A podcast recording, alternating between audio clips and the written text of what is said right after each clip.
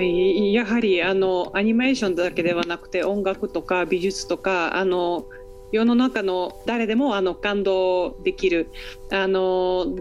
えー、どういうような人に、えー、でもあのなんだろうそういう感情に訴えるとかそういう力のあるものを世の中にあの送り出していけばどんどんブルガリアのこともあの知られていくのでしょうね。だからあのヨーグルトとかバラだけではなくて あのそういうブルガリアのあの伝統的な文化遺産も、うん、そう思います。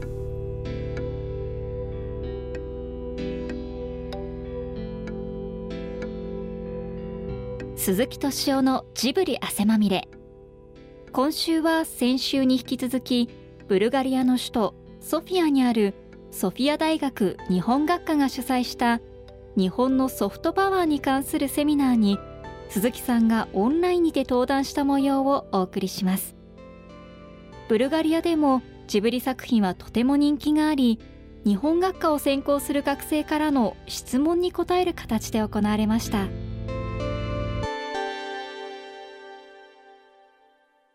あの引き続きましては、えーと、またこれも引き続きあのやはりあのスタジオジブリの作品あのもうここにいる皆さんあの私も含めてここにいる皆さんはもうすごく大ファンで子どもの頃から見てきてるとかそういう人が多いんですけれどもやはりこういう質問あのもう一つあのお聞きしたいと思います。あのマルタさんお願いしてよろしいですか？マルタと申します。3年生です。はい、あのもののけ姫は私が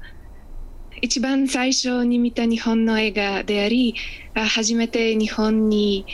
初めて日本に触れた瞬間でした。あこの映画やその後に見たすべてのジブリ映画によってあ私は日本に恋をし、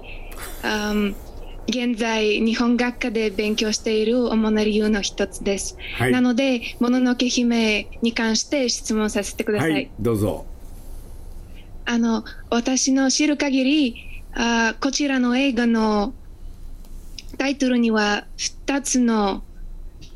2つの選択肢があったようですね。一つはもののけ姫。もう一つは宮崎駿監督が選んだ明日化石ですね。監督の願いにのかかわらず、あ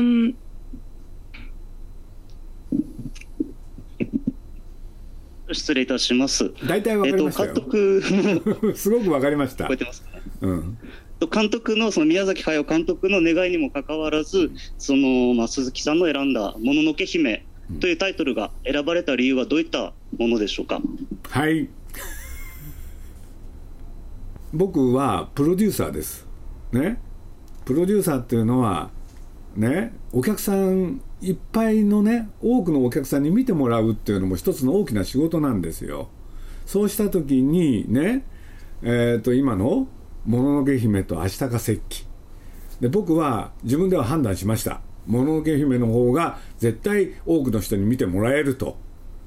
宮崎駿は「明日か石器」をどうしてもやりたいということで僕を説得しましたけれど僕は彼の承諾を得ないで「もののけ姫」をというタイトルを世の中に出してしまいました。マルタさんはなんでこんな細かいことまでよく知ってるんですか？もののけ姫が大好きはいわかりました。はい。すごいよね。あのもう一つはいどうぞ。質問やってみます。どうぞ。トライ。あの意見が違いに違いにある中であチームワークを成功させより良い結果を達成するためのジブリの秘訣は何ですか？自分が正しいと思ったらね監督が何を言おうがそれをやってしまうことです。わかるかな？わかる？今ちょっと難しい日本語かな。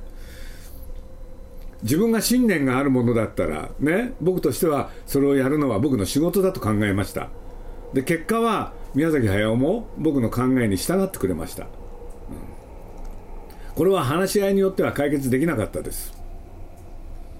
そういう強い、まあ、信念というのかあの先ほど鈴木さんがおっしゃいましたやはりこう世の中にあの作品を送り出す人の立場としての、はい、まあ、お考えとかやるべきこととかがありますよね。はいはい、まあ、あの私も実はあの多分蛍の墓が最初に見たあのスタジオジブリの作品かと思うんですけれども「えっと、もののけ姫」も日本学科に入って1年生の時に見たのかな。でやはりその「もののけ姫」見る前にもこのタイトルものすごく私にもインパクトがあってで映画をそのあの作品を見て私も多分 3, 年3日ぐらい34日間ぐらいはもうあの寝れないぐらいあのインパクトが強かったんですね。やはりそのタイトルは、うん、そのタイトルの響きはあの結構あの、え映画の中身とあの合致しているというのか結構インパクトが強いと思います個人的には。ありがとうございます。はい、はい。えーと、引き続きまして、えーと、アレックさんにあの質問お願いしていいのかなあのアレクさんはあの実は日本学科のあの学生さんでではなくてあのもうあの仲間なんですね私たちの。であの彼からもあの質問一つお願いしたいと思います。はい、えっ、ー、と質問させていただきます。はい、えっ、と鈴木プロデューサーの一番好きな映画はあの山中貞あの 佐田監督の遺作あの人情紙風船というのをちょっとあの知ったんですけれどもあのまあこちらの作品は例えば黒澤明さんなんかすごい影響されたっていう話をあの聞いたんですけれどもそのスタジオジブリのそのまあジブリ作品などでその鈴木さんのそういう好きな映画やその集めてらっしゃる邦画のコレクションはどういった影響をその与えてると思われますか？難しい質問申し訳ないです。非常に難しいですね。あの人情紙風船っていう映画はねテーマは何かって言ったら戦争と人間ということだと思うんですよ。でそれを、まあ、山中貞夫っていう人がああいう風にして形にしました。で僕はそれをあの映画をねあの学生の時に見てまあそれ以来いまだにね僕の中でナンバーワンの映画なんですけれどねこれで黒澤明っていう人もねその戦争と人間というものに対していろいろ考えた方ですから。でそういうことで言うと人情紙風船に対してあの深いね関心があったのは確かだと思います。小津安二郎っていう人もそうですよね。小津安二郎っていう人もあの山中貞夫っていう人をね無視はできなかった人ですから、うん。でまあ、そういうことがあるっていうこととねまあじゃあそれが直接ジブリにね何らかの影響があったのかと。そういうふうに聞かれるとねこれは悩むんですけれどねあの明快には答えることできないんですけれどねあの具体的にこういうところでこういう影響があったということは言えないんだけれどどっか根底にねあの僕らの中にねそれはあるような気がしてるんですよ。まあ、宮崎駿も高畑勲もあの2人は特に戦争を経験してます。で僕は戦後ね生まれたんですけれどそれを引きずった時代にやっぱり子供時代そして思春期を送りましたからどっかでその影響はあるんだと思います。ただ具体的にどうのこうのではありません。ということでお答えになるでしょうか。ありがとうございます。あの本当にすみませんね、鈴木さん、なんか細かいことまで。いやいや、あのお聞きしてしまいまして、ではい、でもやはりあの見ている人の目にはあのいろいろ、まあ、見てる人によっていろいろ印象が違ってきますし、やはりあの同じ映画は10人見てももう10の映画にあの、ね、なってしまうかと思うのですけれども。はいはい、だからさっきありがとうございます答えていただいて。蛍の墓が出ましたけどね。戦争と人間ということで言えばあの「蛍の墓」という作品の企画は僕はどうしてもやりたかった作品なんですよだからあれが完成した時は本当に嬉しかったです彼はもう本当にあの素晴らしい名作だと思ってます。あのあれはたまたまのすみませんちょっとあの個人的な話になってしまうんですけれども、あの10歳ぐらいの頃かなあのテレビで偶然流れてもう途中から見てしまったんですけれども、あれ以上私にインパクトを与えた映像はあの絵画でもあの映画でも多分ないと思うんですよね。うんあのやはりそういうアニメーションを通じてあの戦争やあの原爆という非常に大事なでもあの話しづらい話があのストーリーがあの伝わるというのが素晴らしいものだとあの思っております。であの人あの、まあ、人と戦争というテーマにおいては実はご存知かもしれないんですけれどもあの第二次世界大戦の時はあのブルガリアはあのドイツと日本と一緒でしたので、はいはい、やはりそういうあの、はいまあ、ああいうバックグラウンドはあの日本とブルガリアにあの、え通じているのではないかなと思います。聞こえますか？聞こえます。はい、こんにちは。カロリナです。4年生です。えっと、ブルガリアでは有名なアニメもあります。これはアニメータードニョ・ドネフの3バカの3人のバカのアニメです。あの実はこのアニメの中ではセリフがほとんどなく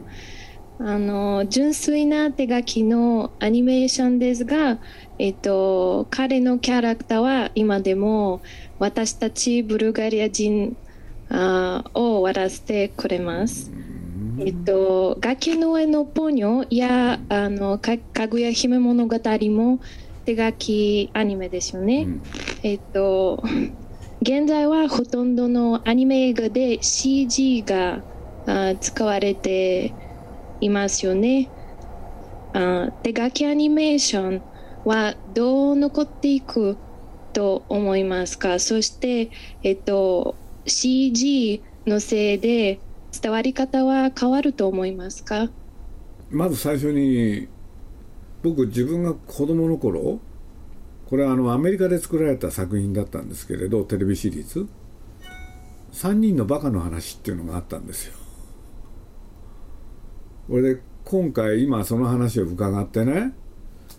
そうするとあのアメリカで作られた、まあ、これ日本のタイトルは「サンバカ大賞」っていうんですけれどもしかしたらブルガリアのそういうものが根底にあってその影響を受けて作られたものかなって一つはそんなことをちょっと思いました。というのは僕はもうその「サンバカ大賞」っていうシリーズがすごく大好きだったんですよ。面白くて。でこれが一つ。それと二つ目の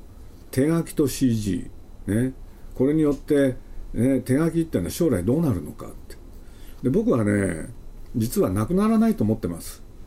というのか手書きは手書きとして残るしで CG は CG として発展する。そういうことが起こるんじゃないかっていうのは僕の考えです。しかしですねこういうことも言えるんですよ。コンピューターだから勝手に素晴らしい絵を描いてくれるわけじゃありません。手書きであろうがコンピューターであろうがね。絵絵心絵を描く心それがちゃんとした人でないとその使い方によって手書きでもダメなものはダメになるし CG でもねそのその絵心さえ持ってればいい CG ができる僕はそういうことじゃないかなっていうふうに考えてます。私もそう思います、はい、ありがとうございました。いえいえサンバカ大賞はあの鈴木さんもご存知でしたよね。あの実はあのブルガリアから、えーと、70年代、80年代、90年代にはあの何人ものアニメーターたちやあの画家たちがアメリカに、はい、えー、そうですね。あの移ってしまいまして、あのホリウッドでも、えー、何人かあの活躍されてたと思うんですけれども、まあ、そういう、まあ、影響なのか、あのそこからあの入ってきたあの入っていった、えー、経緯もあるかもしれないんですけれども、あの知らなかったです。僕テーマソングテーマソングをいまだに覚えてるんです。これこれはいつぐらいの作品ですか？多分ね、70年ぐらいですかね。70年前後。うん。じゃあブルガリアのその3人のバカとかもしれないですよね。だからまあこれ日本語に置き換えたもんだけど、うん、ウヒハヘンテコリンへんてこりんのポンポコポンって言うんですよ。こういう歌です。それはもしかして平成たぬき合戦ポンポコのポンポコいやそれとは違うんですけど、ね、そこにもブルガリアの影響が、はい、それはちょっと違うんですけれど、はい、いやいやあの冗談です。であのやはりそういうスタジオジブリの作品が世の中にあの見られるようになってあのそれに対してそそういうこと自体に対してもあのソフィア大学の学生さんたちが結構あの興味を持ってるんですけれどもあのそれについて一つ質問を矢野さんにお願いしたいと思います。はい。ジブリの映画の中であ日本で反響のあったものと世界で反響のあったものとは違いましたか？あそれはなぜだと思われますか？僕があのまず作品で言うとねこういうことがありましたね。僕らの作った作品で「あの魔女の宅急便」って言って英語のタイトルだとあの「キキズデリバリーサービス」かな。あの作品っていうのは日本ではものすごくヒットしたんですよ。ところがこれはヨーロッパじゃなくてアジアの話です。アジアではその魔女の宅急便ってね全くヒットしなかったんですよ。俺でこれは何でだろうってすごく疑問を感じてそれであのアジアのいろんな人に聞いてみたことがありました。そしたら明快に教えてもらいました。あのキキっていう主人公宅急便屋さんです。ね。荷物をね預かってそれをある人のとこまで届ける。でそれをねやってる女の子の話だったんですけれど。ね。日本では一人の少女の成長物語としてみんなが見てそれをね楽しんだんですけれど。アジアでは。一人の少女の成長物語ではダメなんですね。で何がダメかっていうと成功しなければいけない。わかりますか？サクセスストーリー。つまり彼女が宅急便屋さんをやって最後社長になったら素晴らしいってこれをアジアの人には言われました。だから見る国によってね随分反応が違う。それをね大きく知りました。でこれが一つとからもう一つね今聞いててなんか思い出したのがねあのあの「千と千尋のね No-Face」ってあのカオナシっていうキャラクターなんですよ。でこれもね日本とそれ以外の国での受け止め方が随分違うキャラクターかなっていうことをね感じたことを覚えてます。というのは日本ではあのノーフェイスキャラあの顔なしっていうキャラクターはあのいろんな人がねその顔なしが登場する。そうするとねみんな泣いてたんですよ。泣いてました。でこの作品をね、まあ、日本での公開と同時によあのアジアでも封切りましたから僕あの台湾へ行って見たことがあるんです。お客さんと一緒に。びっくりしました。日本で顔なしが登場するとみんな泣いている。ところが台北に行ってその同じ映画あの映画館でその顔なしの登場シーンを見たらみんなね観客はオーディエンスはねみんなね笑い転げたんですよ。これはね僕はカルチャーギャップ culture difference をものすごい感じた瞬間でしたね。だからまあこれ本当やっぱりいろんな国の人に見てもらうっていうのはねいろんな意味で興味深いことだと、うん、思ったことを覚えてます。ありがとうございました、はい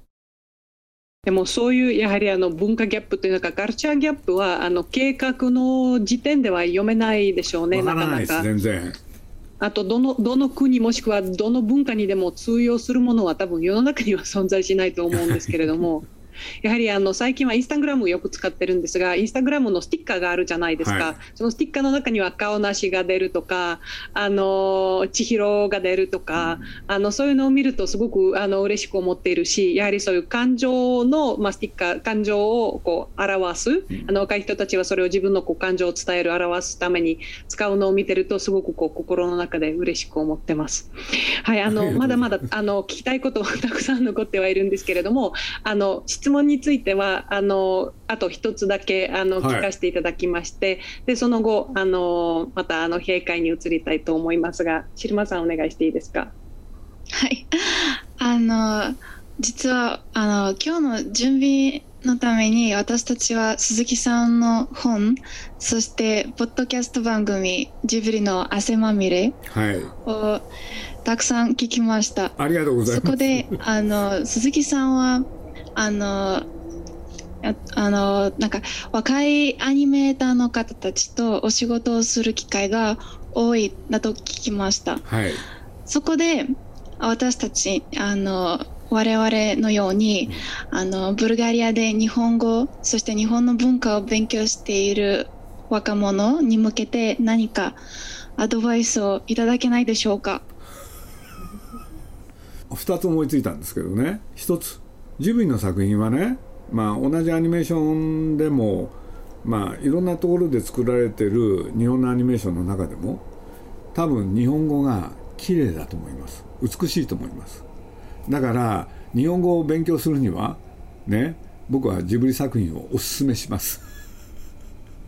それがまず一つですよね。だからみんなね皆さんねどれか自分でねジブリのいろんな作品ありますけれどどれか選んで一本丸ごと日本語を丸暗記してしまえばね美しい日本語が喋れるようになるんじゃないかっていうのが僕の意見。でそれが一つとまあ日本にはこういう言葉があるんですよ。目の前のことをコツコツやりなさいって。その目の前のことをコツコツやってると気が付いたら自分が何者かが分かってくるって。頑張ってください。はい。ありがとうございます、はい、もう一つのことわざを思い出した千里は千里の道は一方からありますよね。千里は一方からそうです。っていうことわざあります。はい。あのまあ私たちは今日あのこのコロナ禍で、うん、あのブルガリアは日本より厳しい現状になっています、うん、でもそんな中こうしてあの鈴木さんとお話できる機会に恵まれたことにとってもあの嬉しく思っています。本日はお貴重な時間をいただきましてありがとうございます。僕にとってもすごい楽しい時間でした。皆さんありがとうございました。はいありがとうございました本日の会を全面的にあの裏舞台裏であの担当してくれた、えっと、ステラ先生にあのもしつながってればあの一言あの顔を出していただいてご挨拶いただけないのでしょうか？どうぞ。はい、ありがとうございます。あの鈴木さん、すいません、今日本当にご貴重な時間いただきありがとうございました。とんでもないです。うん、ソフィア大学生はあのスタジオジブリの作品は本当にあの大好きだけではなくてあの、うん、生教材として使っていることが多くてあのさっきあの 聞かせていただいたいただいたアドバイスをぜひ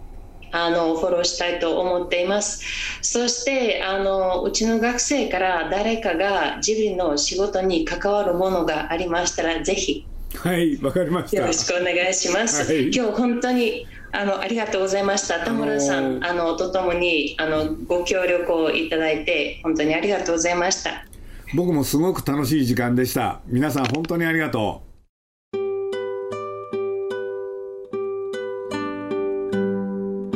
2週にわたってお送りしてきましたブルガリアソフィア大学日本学科が主催した日本のソフトパワーに関するセミナーいかがだったでしょうか？来週もお楽しみに鈴木敏夫のジブリ汗まみれこの番組はウォルト・ディズニー・ジャパンローソン日清製粉グループ au ブルボン信用金庫の提供でお送りしました。